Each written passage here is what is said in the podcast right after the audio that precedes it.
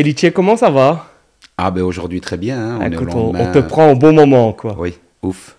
Parce que ça va pas sortir, euh, mais donc on est au lendemain de, de la victoire euh, contre l'Antwerp, oui. qui est un petit exploit. On peut parler d'un petit exploit? Ben, un exploit euh, en fonction du déroulement du match peut-être. Après, euh, en avant-match, euh, on y croyait tous assez fermement parce que on sait que dans ce genre de match, logiquement, contre un adversaire de cette qualité-là, il y a des espaces qui vont s'ouvrir. voilà, on n'envisageait pas de défendre autant qu'on a défendu. On espérait être un peu plus conquérant, avoir un peu plus le ballon. Maintenant, les circonstances ont fait que. Et oui, et donc dans, le déroulement du match, on va dire un exploit. Euh, par rapport à, la mentalité, peut-être pas au contenu euh, avec le ballon, mais à la mentalité, euh, à l'envie des joueurs de, préserver ces trois points.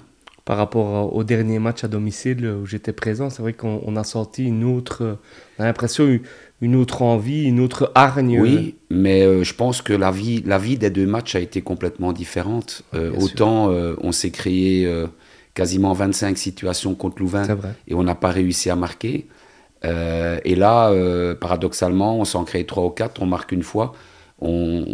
L'adversaire euh, a, eu, a eu 26 ou 27 opportunités, n'a pas marqué. Donc les, les, vies des deux matchs, je vais dire, ont été différentes et, hier, ça nous a souri.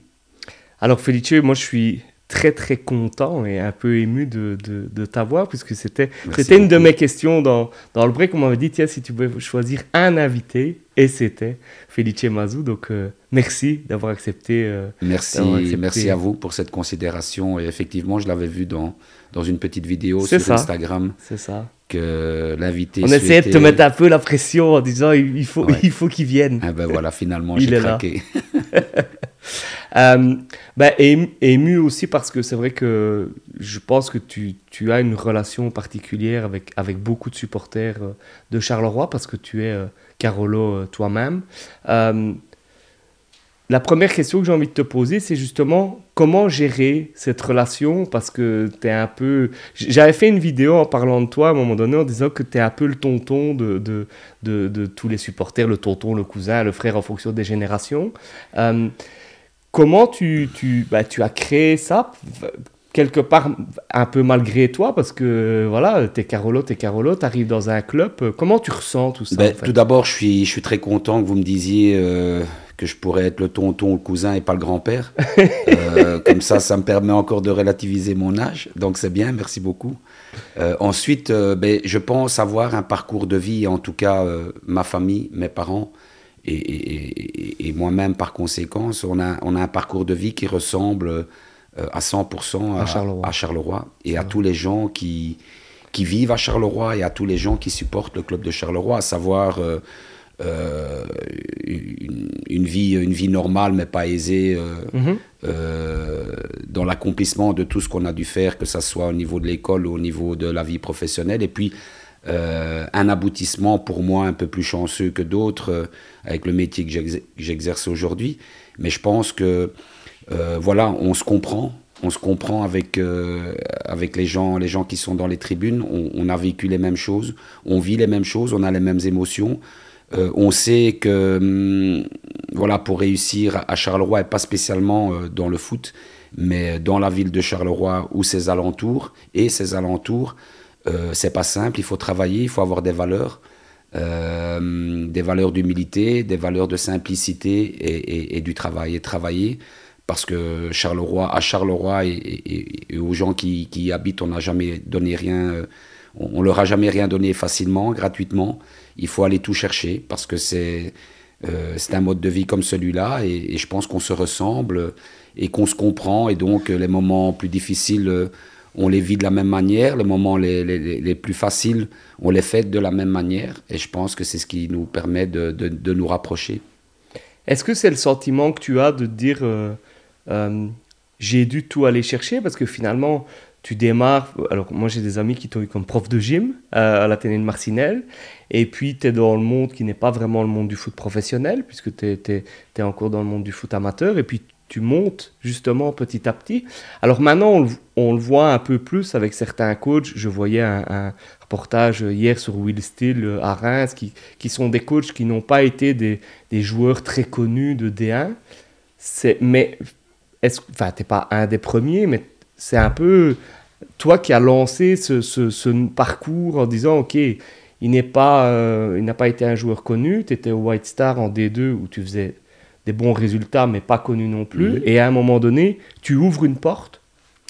Oui, c'est un parcours de vie euh, un, peu, un peu atypique, un parcours pour arriver au plus haut niveau, euh, on va dire, différent et, et étrange. Et, et, vous me posiez la question euh, tout à l'heure. moi, je me suis permis de te tutoyer parce que je tutoie tous les invités. donc, je, ne veux pas qu'on me vous voit. C'est pas possible. Ça marche. Alors, euh, tu m'as posé la question tout à l'heure euh, en me demandant si j'ai dû aller tout chercher. Ben oui, oui, j'ai dû, j'ai dû tout aller chercher parce que j'ai démarré bon, d'abord comme prof de gym, comme tu l'as dit tout à l'heure. Euh, ça m'a permis de rentrer euh, dans, dans, une connexion pédagogique avec, mhm. euh, avec des gens en face de moi, avec des jeunes en face de moi. Et donc, j'ai quand même un peu appris mon métier dans, dans, ce parcours de vie, dans l'enseignement. Après, cette passion qui est passée au-dessus de l'enseignement, à savoir devenir entraîneur, mhm. a fait que j'ai dû traverser tous les étages. Et j'ai dû aller tout chercher, mais j'en suis fier aujourd'hui parce que euh, parce que je l'ai fait, je l'ai fait, je l'ai fait de moi-même, avec euh, ma créativité, avec euh, les essais et les erreurs, parce que je pense que dans la vie, on, on, apprend, on progresse et on, on devient celui qu'on aimerait devenir à un moment donné, grâce aux essais et aux erreurs, grâce aux mhm. échecs.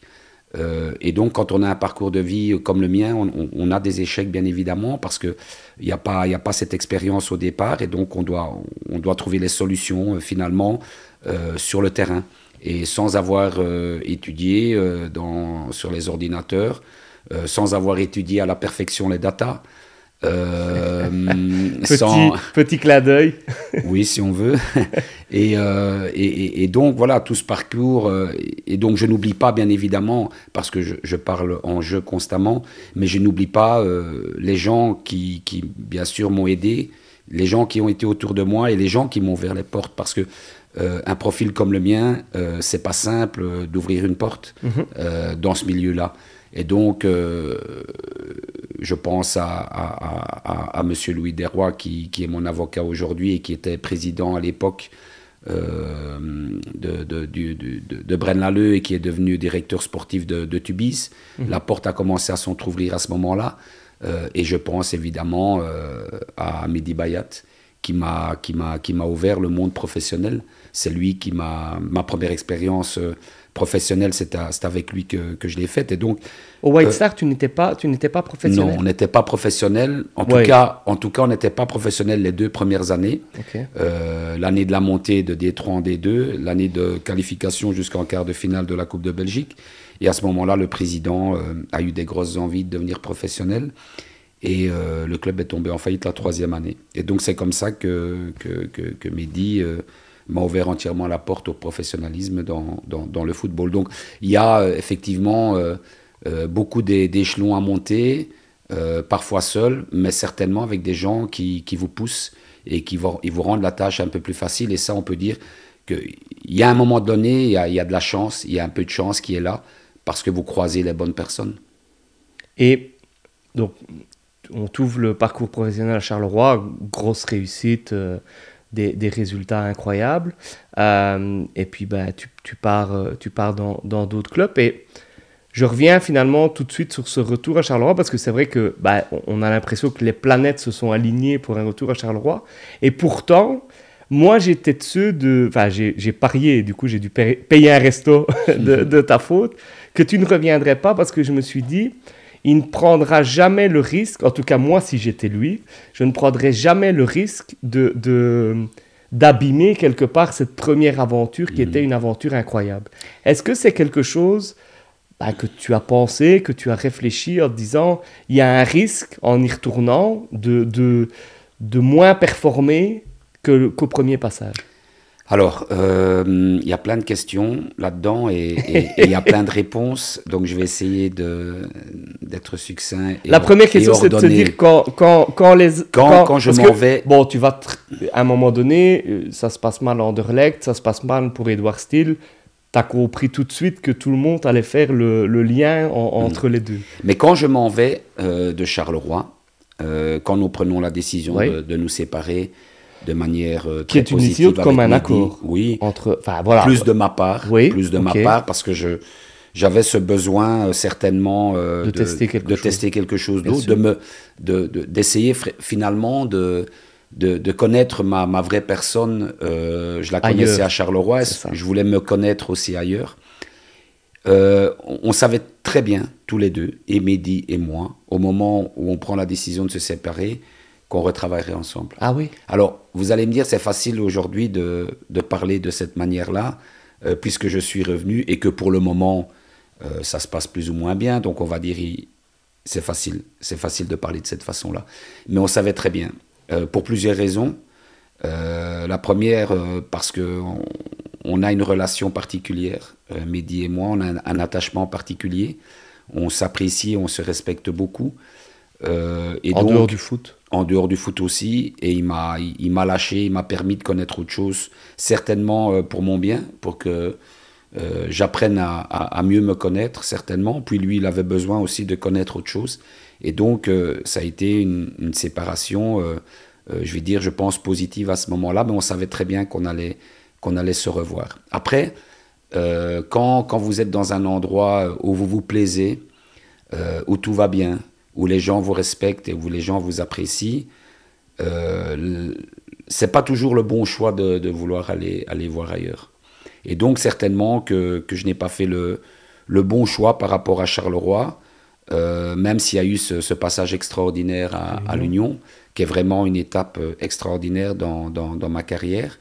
Mais euh, on, savait, on savait très bien tous les deux, et moi j'étais persuadé du fond du cœur, que certainement qu'en Belgique, je terminerai à Charleroi. pour, pour des raisons différentes, parce que parce que c'est ma ville, parce que je corresponds à ce milieu-là, et certainement parce que euh, à l'époque où je réfléchissais comme ça, mes parents euh, y habitaient. Maintenant, malheureusement, euh, je n'ai plus que mon papa.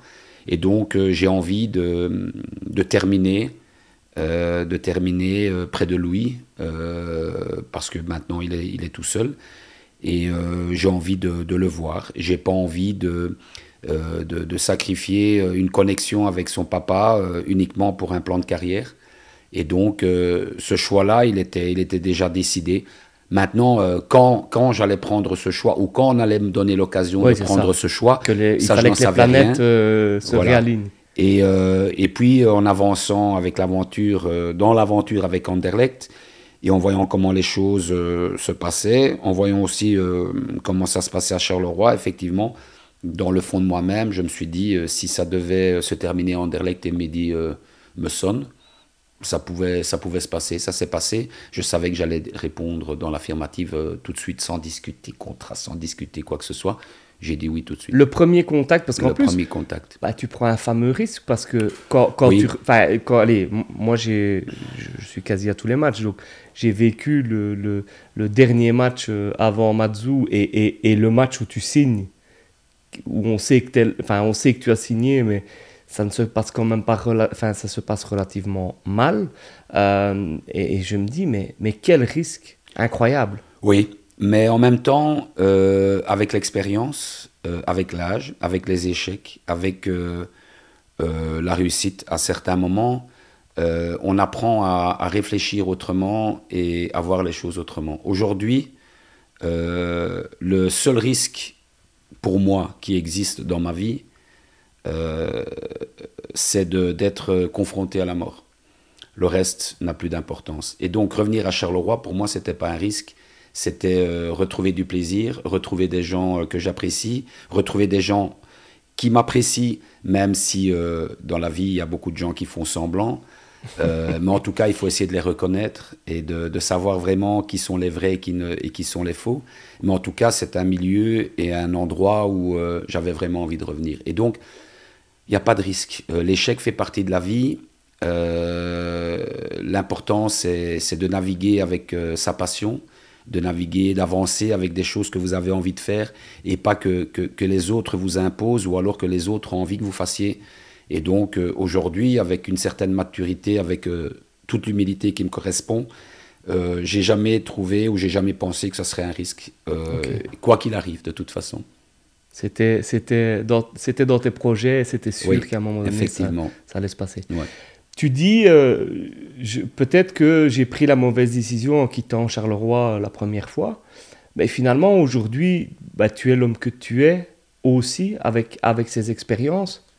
C'est quoi le, la balance entre finalement peut-être le regret d'être parti, mais c'est en partant que tu t'es aussi peut-être rendu compte que ton bien-être, il était ici? Enfin, c'est, voilà. voilà. Oui. Euh, quand j'étais encore prof d'éducation physique, euh, j'avais, je travaillais avec une collègue euh, extraordinaire.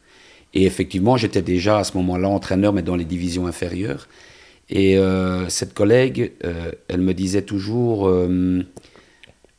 l'échec, il est hyper important dans la vie à partir du moment où tu n'accumules pas les échecs, évidemment, que tu ne vis que dans ça.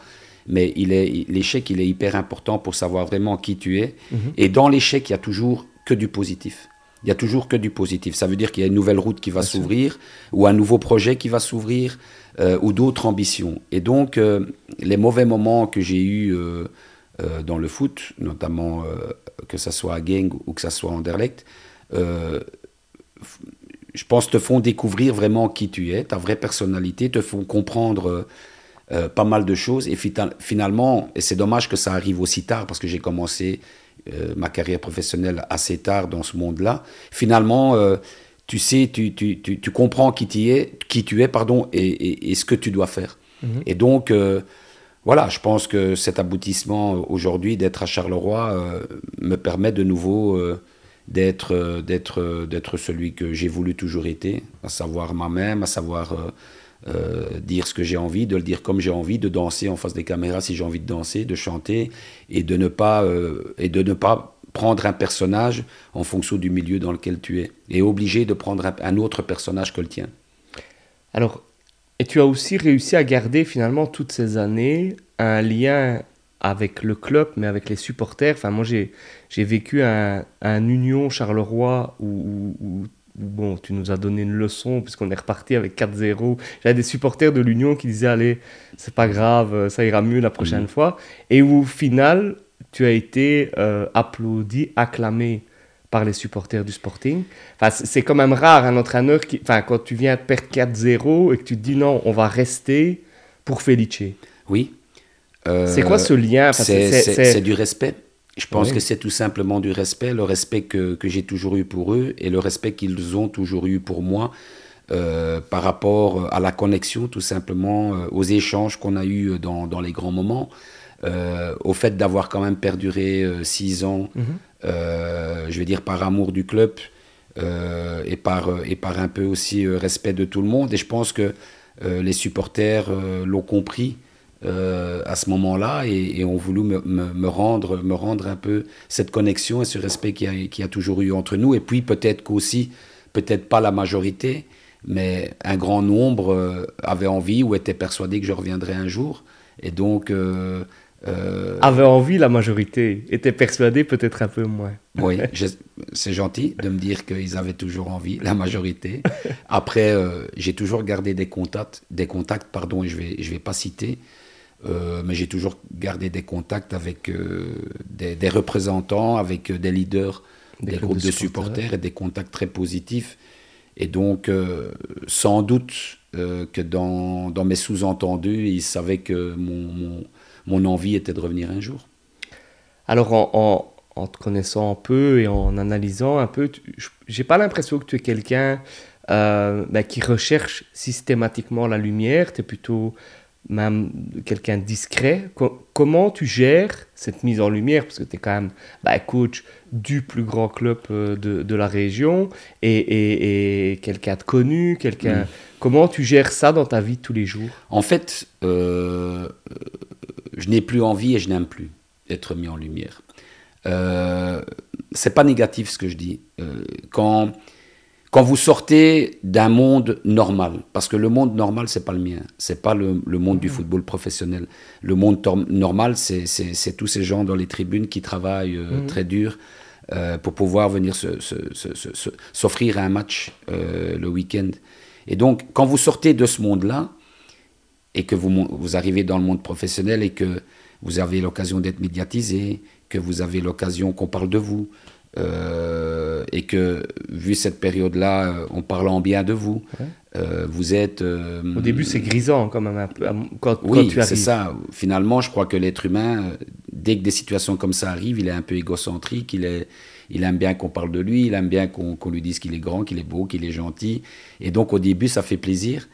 Et c'est bien. Et après, euh, dans la longueur du temps, euh, on se rend compte que euh, vous, ne dites pas toujours ce que vous devez dire. Et donc on, vous analyse d'une autre manière. vous, vous n'êtes pas finalement celui que vous devez être et que vous n'êtes pas votre propre personnage et vous dites des choses qui ne sont pas bien et ça, et ça joue et ça joue finalement contre vous. Vous essayez d'être euh, humble, d'être simple, et on vous dit que vous êtes trop gentil. De temps en temps, vous, sortez un coup de gueule et, et, et, on vous... dit mais pour qui il se prend Et donc finalement, on ne sait plus ce qu'on doit dire pour, euh, pour rester naturel et pour, euh, pour faire plaisir et, d'aller simplement à une interview ou d'aller simplement sur un plateau. tout simplement parce qu'on vous l'a demandé en essayant de, de, on ne sait plus. Soi-même, oui, et donc finalement ça, ça tourne, ça tourne, ça tourne, et, on en ressort plus de négatif que du positif. Le deuxième élément, c'est que euh, ça n'apparaît peut-être pas comme ça, mais à la base, je suis quelqu'un d'assez timide. Mhm. Et euh, je n'aime pas trop qu'on parle de moi parce que quand on, est dans un sport collectif, euh, il est vrai que les responsabilités, elles incombent à l'entraîneur. il est vrai que les choix et les prises de décision, elles incombent à l'entraîneur mais les résultats d'un projet, les résultats d'un match, les résultats d'une saison, euh, elles n'appartiennent pas qu'à l'entraîneur. Euh, tout ça appartient à tout le club, ça appartient à tout le staff, ça appartient à tous les joueurs, ça appartient à toute la direction, à tout le personnel qui travaille dans un club, au public. Donc c'est un ensemble. Et quand, quand vous effectuez un travail comme le métier d'entraîneur de foot et que on ne vous met que vous en lumière, en lumière, pardon, c'est gênant. C'est gênant et euh, c'est gênant par rapport au retour que vous devez avoir euh, avec tous les gens qui sont autour de vous. Euh, c'est gênant aussi peut-être un peu par rapport à, à sa famille. c'est pas c'est pas c'est pas simple non plus dans une dans une gestion de famille. Et donc à la fin, vous avez plus trop envie d'être en lumière. Vous avez envie de faire votre job du mieux possible, mais qu'on parle le moins possible de vous. J'ai quelqu'un du staff que j'ai rencontré qui m'a dit Felice, je, j'irai à la guerre pour lui. C'est, est-ce que c'est pas ça ta plus grande force et, finalement ça que tu as su très vite réinculquer au groupe euh, euh, au, niveau, au niveau du sporting et de se dire, euh, on ne fait pas de comparatif avec celui d'avant, mais en gros, ce qu'il me disait, c'est de dire, moi, Felice, il est là, ben là, on irait, s'il faut, on donne sa chemise, on, on fait des heures supplémentaires, on, on, travaille. Donc, quelque part, je suis d'accord avec toi que c'est le résultat. Mais le, cap, enfin, le capitaine, le coach, le capitaine du bateau ou le, ou le coach, c'est quand même lui le reflet du travail au quotidien. Alors d'abord, je remercie euh, cette personne du staff. Je ne sais pas qui c'est, mais je la remercie euh, vraiment. C'est super, c'est super chouette parce que ce sont des choses qui me font plaisir parce que je travaille pour ça. Enfin, la manière dont je travaille, c'est aussi pour ça, pour euh, qu'on puisse vraiment s'apprécier. Et donc moi, j'estime que quand vous êtes leader, que ça soit dans le sport, que ça soit en société, dans une société, mhm. dans n'importe quelle société, dans n'importe quel boulot, quand vous représentez un groupe, quand vous êtes leader d'un groupe, euh, si vous voulez réussir votre projet à long terme, euh, c'est pas par dictature, c'est pas par euh, en, imposant des choses, c'est justement en partageant. Il faut être suivi. Il faut pouvoir se faire respecter, je pense, euh, en partageant les idées pour finalement prendre une décision. Vous devez amener vous devez amener les gens qui travaillent avec vous euh, à être d'accord avec vous en finalité, même s'ils ne sont pas d'accord au début. mais de cette manière, j'ai une manière de travailler et je ne dis pas que c'est la bonne, mais en tout cas, ça sera tout le temps mon personnage jusqu'à la fin de ma vie. C'est que euh, pour réussir en tant que leader, il faut pouvoir partager, euh, il faut pouvoir demander des idées, il faut pouvoir mettre en évidence, faire travailler euh, tous les gens qui travaillent avec, vous, mais d'une manière simple, d'une manière humble et en leur donnant des responsabilités. Euh, et il faut, il faut prendre ce risque-là. Tantôt on parlait de risques. Moi, j'ai pas envie de dire que ce sont des risques, mais on peut Certaines personnes peuvent le voir comme des risques parce que vous donnez des, des, responsabilités, vous permettez euh, aux gens qui travaillent avec vous d'être créatifs et de ne pas subir, de ne pas euh, faire que des choses qu'on leur demande. Je pense que quand vous permettez à quelqu'un d'être créatif et de s'exprimer, il va le faire avec plaisir. C'est exact, c'est drôle, c'est exactement ce qu'il m'a dit.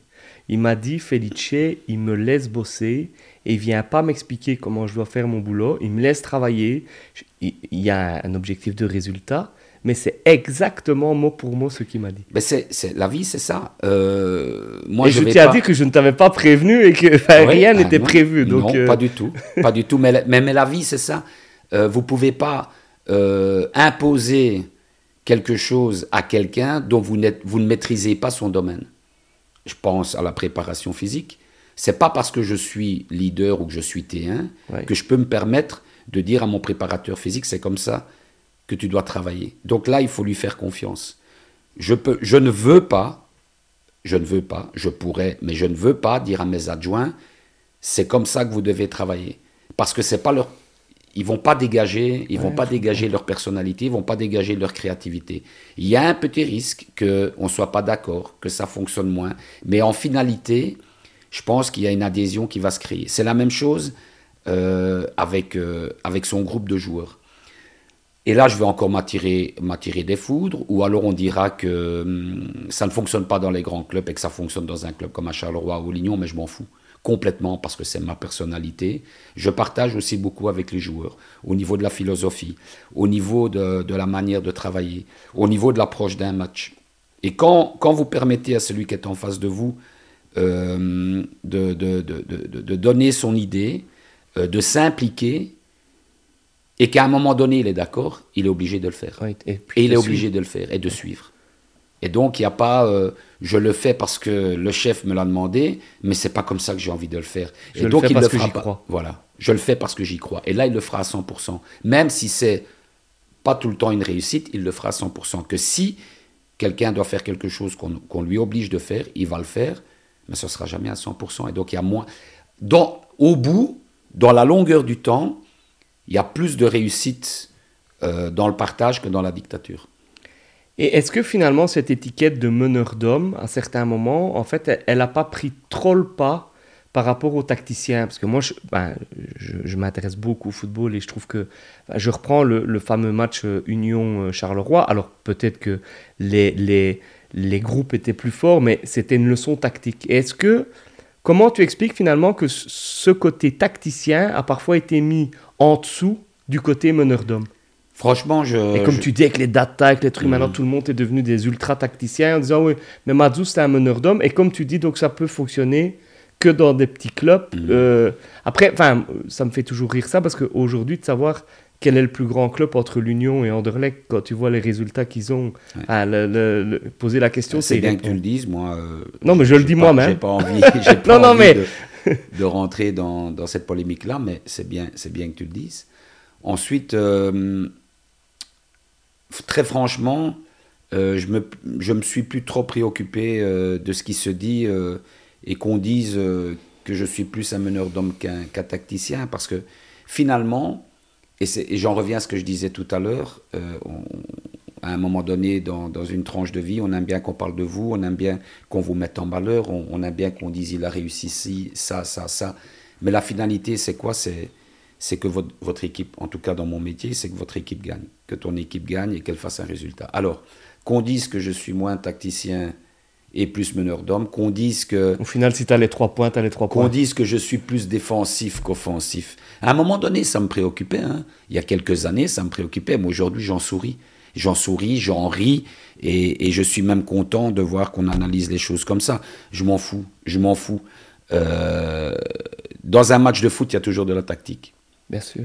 Dans un match de foot comme hier à Anvers, s'il n'y avait pas une maîtrise tactique de l'équipe, c'est impossible de gagner, de gagner ce match-là. Donc, il y en a qui aiment euh, se faire plaisir en analysant, en inventant ou en disant des choses euh, pour finalement se faire plaisir à soi-même et pas vraiment analyser celui qui est en face de vous. Donc, euh, ben, qu'on dise que je suis plus un meneur d'homme, mais du moment qu'on gagne, qu'on prend des points, c'est le plus important. C'est quoi la chose que tu changerais si tu avais une chose à changer dans ton parcours, euh, de te dire tiens, ça, euh, ça je l'aurais peut-être pas fait comme ça, ou, qui est lié à un échec, ou pas nécessairement en disant tiens. Mon seul regret dans, dans tout mon parcours professionnel, oui. mais vraiment, hein, mon seul regret, euh, et, et, et, le seul échec personnel, où moi j'estime que c'est un échec, même si mon entourage ou les gens autour de moi pensent qu'il y a eu d'autres échecs, mais moi, personnellement, mon seul échec en tant qu'homme, en tant qu'humain, en tant que personne, c'est mon passage à Genk, où je n'ai pas été euh, celui que je devais être. En tout cas, j'ai essayé de prendre un autre personnage, euh, en étant plus sérieux, en étant plus dur. C'était ma première expérience dans un club comme celui-là. J'ai voulu ressembler, euh, ressembler à d'autres, et donc je n'ai pas été assez naturel. Et c'est certainement une des causes euh, de cet échec. Aujourd'hui, à Genk, tu referais différemment? Si tu signes à Genk aujourd'hui, tu referais différemment? Je referais différemment et, je serais celui que je suis aujourd'hui. Euh, je serais, euh, oui, celui que je suis aujourd'hui, à savoir naturel, simple, danseur, chanteur. Ce que tu es redevenu à l'Union. Celui que je suis redevenu à l'Union et que j'étais aussi à Anderlecht, malgré ce que tous les gens pensent. Euh, parce que j'avais un super, une super connexion avec les joueurs. Euh, oui, je vais dire, ce, ce passage à Gang m'a vraiment servi. C'est l'échec qui m'a servi le plus dans, dans, dans ma carrière euh, professionnelle aujourd'hui. et donc, je, je, je, suis, je suis déçu envers moi-même de, de, ne pas être resté moi-même. C'est dur comme, comme oui, analyse. Oui, c'est dur, mais en même temps, je pense qu'il faut pouvoir dans la vie faire des, des autocritiques et, et pas se mentir et pas toujours dire que que c'est à cause des autres. Parce que quand, quand vous dites toujours que c'est à cause des autres, ça veut dire que vous n'avez aucun reproche à vous faire. Et ça, c'est pas vrai. Dans, dans, dans, je veux dire, dans une aventure, quand il y a des choses euh, qui ne vont pas, c'est pas toujours à cause des autres. C'est parfois aussi à cause de soi-même. Et je pense que c'est la meilleure analyse qu'on puisse avoir pour pouvoir évoluer. Parce que si vous dites toujours que c'est à cause des autres, vous ne vous remettez pas en question. Et si vous ne vous remettez pas en question, vous progressez pas. Et donc, ce passage à gang m'a permis de me remettre en question. Et du coup, si je fais le parallèle avec Anderlecht, après tu nous dis ce que tu as, envie, ce que as envie de nous dire, mais comment du coup tu as ressenti? Parce que finalement, si, si je t'écoute, tu considères moins ça comme, comme un échec que ton passage à Genk. Oui, bien sûr, parce que... Parce Pourtant, à Genk, allez, enfin, je, pas pour te, je ne te défends pas envers toi-même, mais tu arrives quand même dans une équipe bah, qui a perdu beaucoup de joueurs, qui vient d'être champion, qui... qui oui. Est-ce que tu n'arrives pas dans une situation plus compliquée à Genk qu'à Anderlecht? Oui, Bien sûr, mais je le sais. Oui, bien je sûr, le sais. d'accord. Donc, euh, ce serait trop facile, après coup, euh, de commencer à expliquer euh, cet échec par le fait que j'arrive dans une, dans une équipe qui vient d'être championne, qu'elle a perdu des joueurs, que ça va être difficile de confirmer. C'est vrai.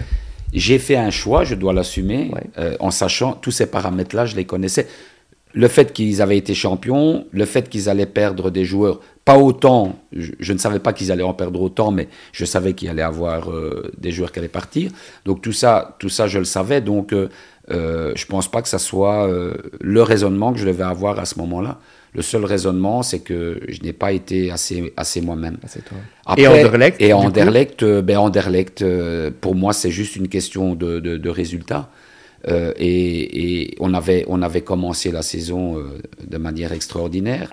Euh, six matchs consécutifs, six, six, victoires consécutives, qualification en Coupe d'Europe, élimination des Young Boys qui finalement avaient joué la Champions League, qui était une équipe de Champions League les années précédentes. et donc tout avait bien commencé, puis tout, tout, d'un coup... on perd un joueur, on perd, deux, on perd deux joueurs qui étaient pour moi importants dans l'équipe, et puis ça se passe dans toutes les sociétés du monde, je pense, dans tous les clubs du monde. Euh, les réseaux sociaux font, font très mal parce que si aujourd'hui je te dis que tu as une chemise rouge, alors que c'est pas vrai. si je te dis que tu as une chemise rouge et que sur les réseaux sociaux, on va dire que tu as une, une, chemise rouge et que tout le monde reprend le fait que tu as une chemise rouge, à un moment donné, il y a 10 000 personnes qui vont dire que tu as une chemise rouge. Et c'est ces 10 000 personnes-là qui vont avoir raison. Et donc, pour en revenir à Anderlecht, une atmosphère négative a commencé à s'installer mhm. autour de l'équipe, dans le public, dans la direction. Et quand toute, toute cette atmosphère négative s'est installée, c'est très difficile d'en sortir. Et le responsable, bien évidemment, et c'est comme ça dans tous les clubs du monde, c'est l'entraîneur. Mais il n'y avait pas Euh, il n'y avait pas de, fracture avec le groupe. Il n'y avait pas de fracture. Tout, se passait bien. J'étais en connexion avec eux. Et puis à un moment donné, euh, voilà, ce fameux match au standard a fait déclencher, je pense, une certaine peur euh, aux, gens qui devaient prendre des décisions et, ils ont dû prendre cette décision-là que je respecte. Oui, des, des c'est la différence aussi dans le foot, c'est qu'à un moment donné, tu peux tout préparer correctement, tout prévoir, et le ballon, il touche le poteau oui. au, lieu de toucher le petit filet. Et, et, Comme ça, s'est passé contre Louvain, où euh, le ballon a touché le poteau sur la tête de Badji. Le ballon a tourné autour euh, de la ligne pour sortir à côté du deuxième poteau. Euh, sur cette occasion-là, comme le gardien qui touche une fois le ballon, qui lâche le ballon, mais qui va juste la chercher sur la ligne. On oui, se crée quand 25... comme le match Anderlecht-Charleroi, comme le Anderlecht méritait le match où on reçoit encore, voilà, où on, se crée, je sais pas combien d'occasions pendant 90 minutes, Charleroi sort une fois, il marque. C'est la même aventure. J'avoue, sur ce coup-là, j'étais assez content. Hein. Je, t'aime beaucoup, mais j'étais quand même. Me doute. mais comme euh, voilà l'histoire de Louvain et l'histoire de notre match hier, où euh, euh, où, où l'Antwerp a eu des situations. Le ballon est passé à côté, où euh, Hervé euh, est allé chercher des ballons extraordinaires, où des joueurs se sont jetés comme des chiens pour empêcher la frappe. Voilà, la vie d'un match, elle est, elle, est, elle est parfois différente. du poste d'entraîneur. Oui, c'est que vous pensez tout maîtriser, mais en fait, un entraîneur ne maîtrise pas grand-chose dans le foot. il peut maîtriser une gestion de groupe, oui, il peut maîtriser une théorie d'avant-match, il peut maîtriser une philosophie théorique. Et puis ce qui se passe sur le terrain, ça dépend toujours de l'adversaire. Euh, comment l'adversaire bouge, comment l'adversaire défend, comment l'adversaire est focus, comment l'adversaire rate ou pas ses occasions, euh, comment, comment nous on s'anime, la mentalité, la volonté. On essaye de, de, mettre, de mettre les joueurs dans les meilleures conditions possibles, mais à un moment donné, on ne maîtrise pas tout. Est-ce que Felice Mazou est supporter Et si oui, de, de quelle équipe? Est-ce qu'à un moment donné, ou quand. Enfin voilà, est-ce que tu regardes des matchs de foot à certains moments en étant vraiment supporter? Alors, ceux, du Sporting, tu les vis. Ouais, très honnêtement, euh, je regarde de moins en moins, euh, si ce n'est les matchs du championnat belge. Je regarde ça, c'est dans le cadre de ton travail. C'est dans de mon travail. Je ne sais pas prendre plaisir en regardant un match. J'analyse, je suis dans l'analyse constamment. Euh, et voilà, très sérieusement, de moins en moins, parce que sinon j'aurais vraiment plus le temps de faire, euh, de faire autre chose. Et, je fais très peu de choses, malheureusement, dehors du foot, parce que c'est un métier qui, qui, vous prend énormément de temps. Euh, et je ne regarde plus grand-chose, mais je suis un très grand supporter de, de, de la Juventus. C'était vraiment une bonne journée pour toi hier, alors. Ouais, ouais j'ai vu qu'ils avaient gagné. J'ai rien vu, mais en tout cas, j'ai lu qu'ils avaient gagné. Euh, à l'Inter. Ouais, à l'Inter. Je suis supporter de la Juventus parce que euh, ben, je suis d'origine du sud d'Italie et la majorité de, ma famille, euh, enfin que ce soit oncle, tante, cousin, cousine, etc., ont immigré dans le nord pour, pour le travail, sont allés s'installer du côté de Turin. Et donc, ben, tous mes cousins quasiment sont supporters de la Juventus. Et donc, à chaque fois qu'on se voyait en étant plus petit, euh, ben, bien évidemment qu'on regardait les matchs à la télé ensemble ou, on s'amusait à supporter, à supporter certains joueurs. Et puis c'est noir et blanc. Et donc je suis ancré avec ce noir et blanc. Je suis euh, supporter de la Juventus aussi, donc ah je ben comprends. Ah ben je comprends tout à fait noir ce que et tu blanc dis. aussi. Et donc est-ce que c'est une coïncidence ou pas? Je n'en sais rien par rapport euh, à la couleur des maillots, mais en tout cas, oui, la, la, Juventus. En tant que coach, tu as des, tu as des mentors, tu as des, des coachs peut-être des anciens coachs ou des coachs encore actuels dont tu t'inspires en disant ouais ça c'est mais c'est comme c'est difficile hein. C'est difficile parce que oui bien sûr que, que, j'aimerais être comme celui-là j'aimerais avoir cette attitude là j'aimerais coacher comme lui j'aimerais gagner comme lui des matchs. Euh, j'aimerais euh, avoir euh, cette aura etc etc et finalement oui je suis je suis supporter de Guardiola euh, j'étais, euh, enfin supporter, j'étais en je suis en admiration sur, sur Guardiola, euh, j'étais en admiration sur Sacchi. Sacchi est le premier entraîneur italien qui a mis en place la défense en zone, qui, qui, qui, a, inventé, voilà, il a révolutionné le football. Voilà, qui a révolutionné le football moderne, qui est devenu moderne. Et donc, bien sûr, mais finalement, ces gens-là, on ne les voit qu'à la télé. On lit des articles, on lit des livres, mais on ne sait pas vraiment qui ils sont. Donc oui, euh, on, essaye de s'inspirer, oui, on aimerait être comme celui-là, comme celui-là, mais sans vraiment les connaître.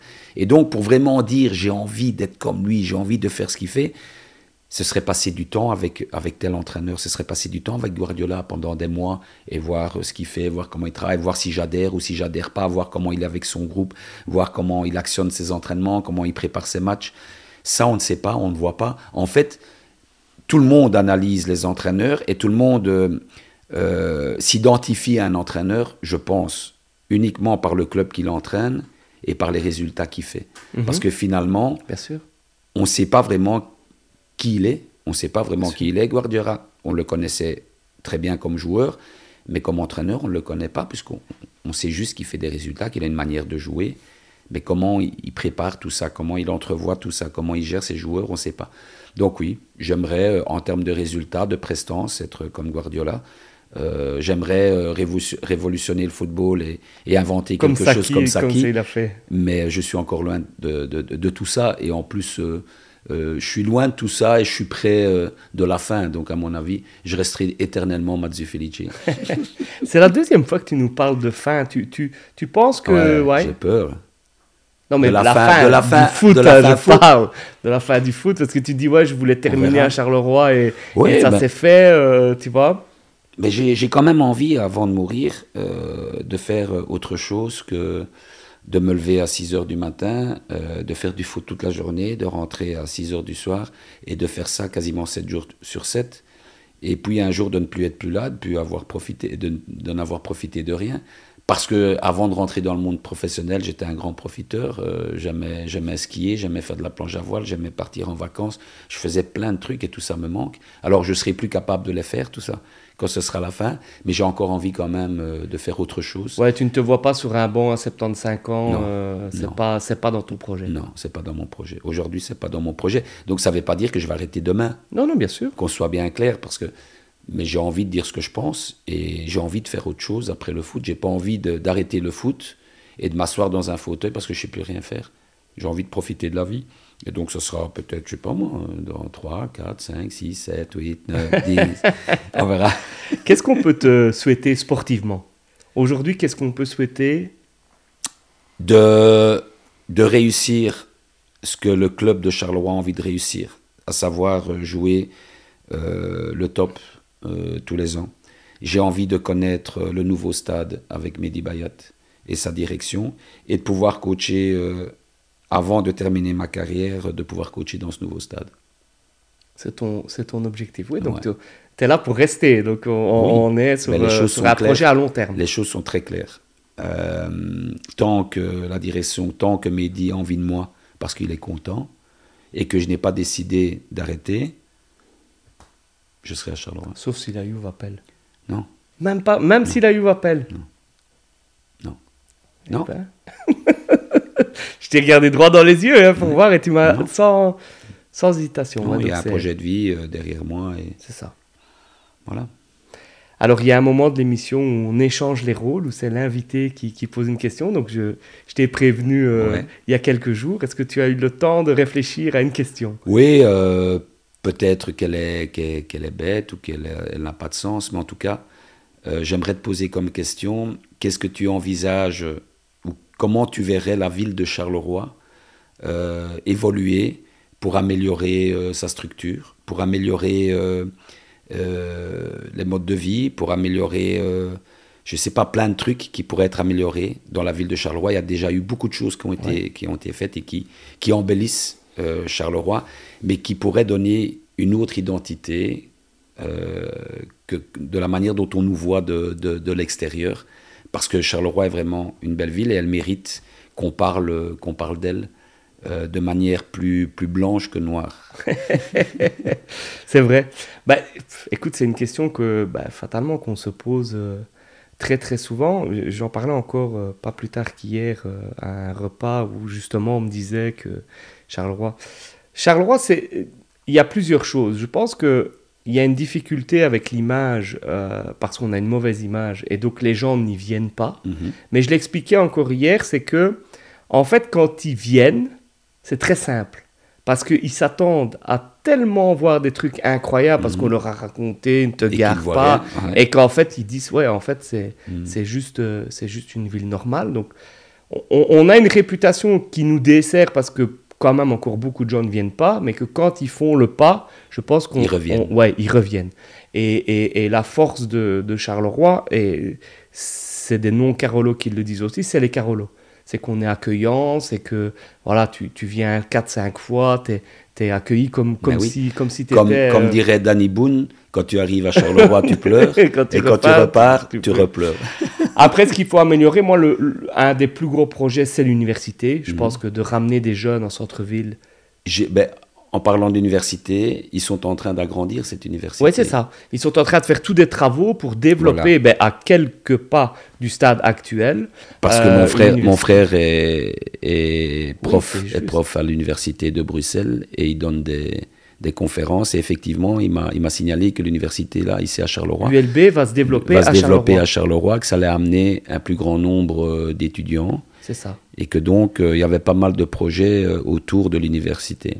Ben, je pense que si tu ramènes 5000 étudiants, si le projet se concrétise, et je- moi je suis convaincu que ça va se concrétiser, et que tu ramènes 5000 étudiants à cet endroit-là, ben, tout va changer parce que ils vont aller boire un verre à la ville Mm. basse et donc ils vont prendre la rue de la montagne, donc il va y avoir plus de commerce dans la rue de la montagne. Enfin, c'est tout un développement et c'est toute une organisation de la ville qui, qui Et donc ce, ce développement et cette nouvelle structure universitaire, c'est 100% oui, ça va se faire ou c'est encore C'est euh, 100% oui, 100% parce que... euh, dans, dans les deux ans? Dans- donc, ils veulent ouvrir euh, au mois de septembre l'année prochaine. Le mois de septembre 2023, ils veulent faire la rentrée académique dans les bâtiments. Très bien. Et, et c'est, c'est relativement obligatoire parce que comme c'est des fonds européens, si on ne va pas au bout du processus, on doit tous les rembourser et c'est impossible de les rembourser. Donc c'est quelque chose. Alors après, est-ce que les étudiants vont adhérer? Est-ce que vraiment on aura 5000 étudiants? C'est un peu comme dans le sport. C'est Mhm. tout, tout va être euh, mis à disposition. Je pense que la ville se prépare, ben, nous en tant que, moi je suis échevin du tourisme, on se prépare à se dire comment est-ce qu'on va accueillir ces étudiants qui ne sont pas Carolo, parce qu'en fait, tous ces étudiants vont euh, quelque part être des ambassadeurs, donc il faut bien les accueillir parce qu'après ils parleront bien de Charleroi et c'est comme ça qu'on changera l'image. Donc moi c'est mon, c'est mon point de vue. Et après je pense que Enfin, comme un club, une ville, c'est un microcosme. Il faut du. Enfin, je, je reviens sur le Sporting. Je pense que c'est un très bon ambassadeur de Charleroi. Ça l'a été moins Mhm. à certains moments. Aujourd'hui, euh, aujourd'hui, ça l'est. Et il faut bah, que tout le monde tire dans le même euh, sens. dans le même sens. Chose que, allez, je prends l'exemple de Liège parce que je les prends toujours en exemple. Ils, ils- ils ont l'habitude de, de- de tirer en disant on est liégeois, on y Mhm. va, on défend. C'est une principauté, c'est c'est historique. Ouais. Et que nous, on a été un peu l'habitude, enfin, on a eu un peu l'habitude de moins défendre en disant oui, c'est vrai que Oui. Charleroi, c'est bof, euh, machin. Mhm. Enfin, et que on- ce sentiment-là, pour Il moi, faut- il a changé. Et qu'il faut qu'on continue Il à. faut qu'on continue, il faut arrêter d'être complexé, il faut avancer, il faut Tout prendre de la hauteur aussi et, et avancer. Non, mais c'est intéressant parce qu'il y a, il y a plein de projets qui peuvent se construire autour de, de, de l'université. Tout à fait. Et le projet du nouveau stade, pas pour euh, dire que le Sporting, mais ça va être aussi un projet. Ça va, ça va totalement modifier toute la vie d'un Mhm. quartier, d'une région, de, de quelque chose. Parce que je pense que le fait que le stade soit tout à fait en centre-ville, ça, ça amène aussi toute une série de problématiques. Mhm. Euh, bah, parce que tu vas pas aller habiter là-bas parce que tu te dis qu'une fois tous les 15 jours, tu sais pas rentrer, tu as les supporters. Vivre à côté du, du stade, ça doit être quand Et même... quand le nouveau stade sera, sera construit, qu'est-ce qui va se passer avec ça, ce on ne sait pas, on ne sait pas On encore. Ben, il n'y a a, pas de projet là-dessus. Aujourd'hui, non. Alors, euh, il y a beaucoup de, de, de mètres carrés, puisqu'il y a le stade, et puis il y a la surface juste en face qui était l'ancien hôpital. Et donc, je pense que ici l'idée, c'est d'attendre et puis de voir dans tout ce contexte, parce qu'en fait, il va y avoir euh, quasi des kilomètres carrés de, de, de libre. euh, qu'est-ce qu'on qu'est-ce qu'on pourra en faire? Mais ça, je, je n'ai pas, je n'ai pas la réponse encore aujourd'hui. euh, à Non, cette je, question. je pose toutes ces questions parce que c'est peut-être le moment d'investir dans ce coin-là. Ah, il y a des chances. Ça, il y a des chances. Il y aura, il y aura, il y aura des projets. C'est sûr que euh, le stade et l'hôpital qui a été démonté, bah, ça fait des espaces. il y aura des projets, ça j'en suis, euh, j'en suis convaincu. Et il y a déjà des promoteurs qui s'intéressent aux surfaces en se disant, tiens, qu'est-ce, que, qu'est-ce qu'on va en faire? Et je suis convaincu qu'il faudra y ramener de l'habitat de qualité. Et c'est important aussi à Charleroi, c'est de se dire mmh. ben, que des gens, finalement, comme toi, comme moi, qui, qui sommes des privilégiés euh, au niveau financier, comme tu disais, c'est pas la, on ne vit pas la vie mmh. que tout le monde vit, ben, se disent, on a envie d'habiter en centre-ville. Aujourd'hui, moi, c'est pas le cas. Si tu me disais, est-ce que tu as envie d'habiter en centre-ville? J'habite Ransard, euh, je, je, je, suis bien, euh, je suis bien à Ransard, et donc, et donc voilà. Mais je on, est dans, on est dans un bon chemin. Quoi. Donc, donc voilà. Ça marche. Il y a une question que je pose à tous mes invités. Euh, l'émission s'appelle Le Break. Tu en as un peu. Enfin, tu as dit que ça te manquait de faire des breaks. Mais c'est quoi ton break idéal? C'est quel, À quel moment aujourd'hui, en faisant quoi, tu arrives à totalement déconnecter du football, euh, du stress, des ennuis Partir à l'étranger au soleil. Partir ou partir à l'étranger à la neige. Mais ça, j'y arrive pas parce que les périodes où je peux faire un break correspondent pas euh, à la neige. À la neige. Et donc euh, aujourd'hui, on va dire partir à, l'étranger et, au soleil et vraiment me reposer. Et justement, le, le stress, tu es quelqu'un de, relativement stressé? Alors aujourd'hui, tu as l'air serein dans, dans, ta manière d'envisager les choses, mais au quotidien, est-ce que tu es plutôt quelqu'un qui relativise facilement alors, je suis, je suis stressé, euh, bien évidemment, parce que j'ai envie de bien faire les choses. Euh, je ne suis pas euh, stressé parce que j'appréhende de parler à quelqu'un ou que j'appréhende de parler à un groupe ou que j'appréhende de parler aux médias ou par rapport aux résultats qui vont arriver. Mais je suis assez stressé dans le fait que j'ai envie de bien faire les choses, de bien faire passer le message, de donner les bonnes infos et de savoir si je n'ai rien oublié. donc ça, ça me, oui, ça me mine ou ça me stresse, euh, ça me stresse, oui. Et par rapport aux, joueurs, euh, est-ce que, est que tu, est que dans le monde du foot, parce que chaque, tout le monde dit ouais c'est un monde difficile, etc. Est-ce que tu as des vraies amitiés dans le monde du foot ou avec les jou avec certains joueurs que tu as croisés ou, ou, avec, euh, tu as parlé un peu de Mehdi Bayat où il y avait beaucoup de respect, mais de se dire tiens, ces gens sont devenus vraiment mes amis? C'est très difficile dans ce monde-là, très honnêtement. Et j'aimerais tellement, et mon personnage fait que euh, si ça ne dépendait que de moi, je crois que j'aurais plein d'amis. Mais je pense que c'est pas c'est pas dans, dans, le même sens que les gens qui sont en face de moi euh, voient les choses d'une manière différente et que euh, c'est très faux. Je le dis comme je le pense, que c'est un monde très faux et que c'est très difficile d'avoir une vraie amitié. La vraie amitié, les intérêts ne comptent pas.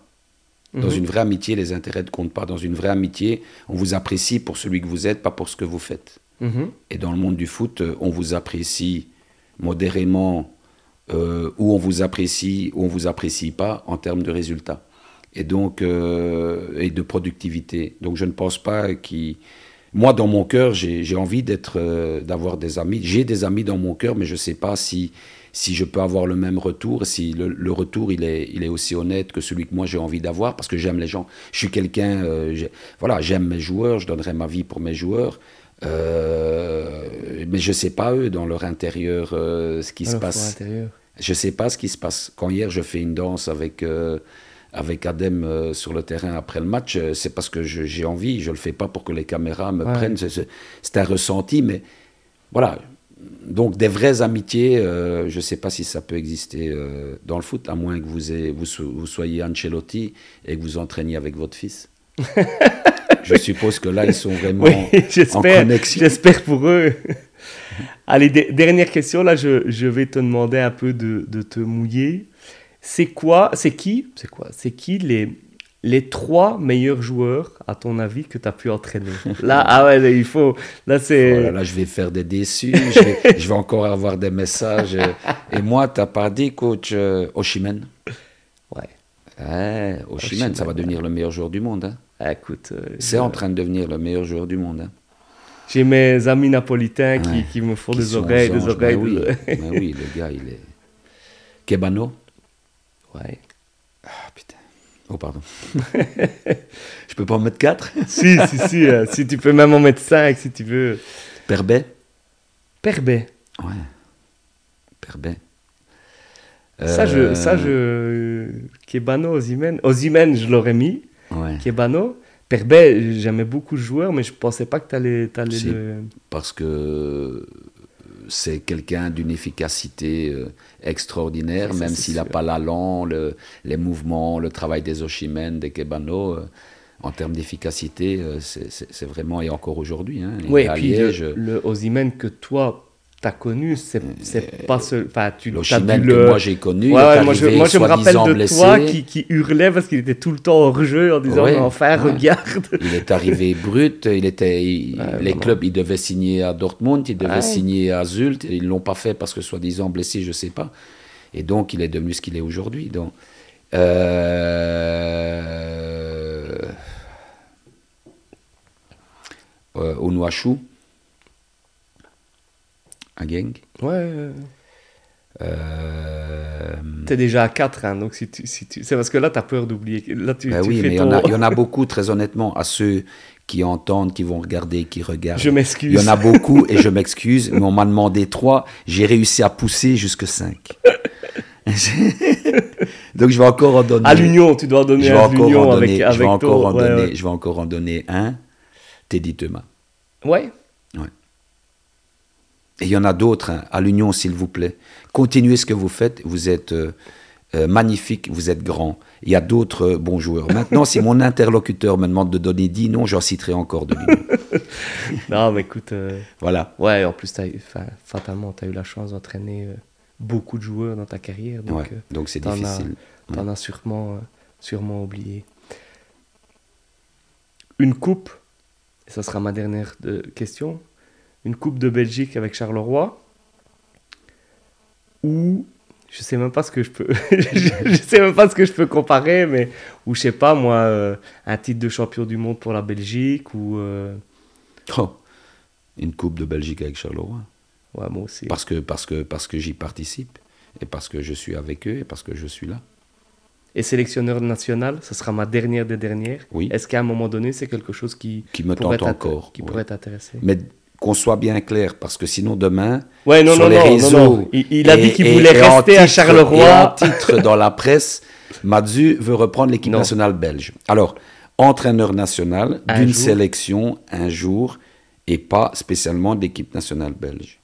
Voilà. Ouais, mais entraîneur national de sélection, après avoir fait ton premier match dans le nouveau stade de Charleroi et gagné une coupe, Et que j'ai encore envie voilà. d'être entraîneur à ce moment-là. Felice, merci beaucoup. Merci, à pour toi. ce moment, merci de d'avoir pris le temps avec nous et de nous avoir fait confiance. Avec plaisir. Merci de l'invitation. Merci à vous de nous suivre euh, nombreux tous les 15 jours. N'hésitez pas à partager, liker, euh, discuter. Je, je suis certain que cette interview fera, fera réagir et on se retrouve dans deux semaines avec un nouvel invité. Felice, encore merci. Au revoir. Bonne Au revoir. soirée. Merci.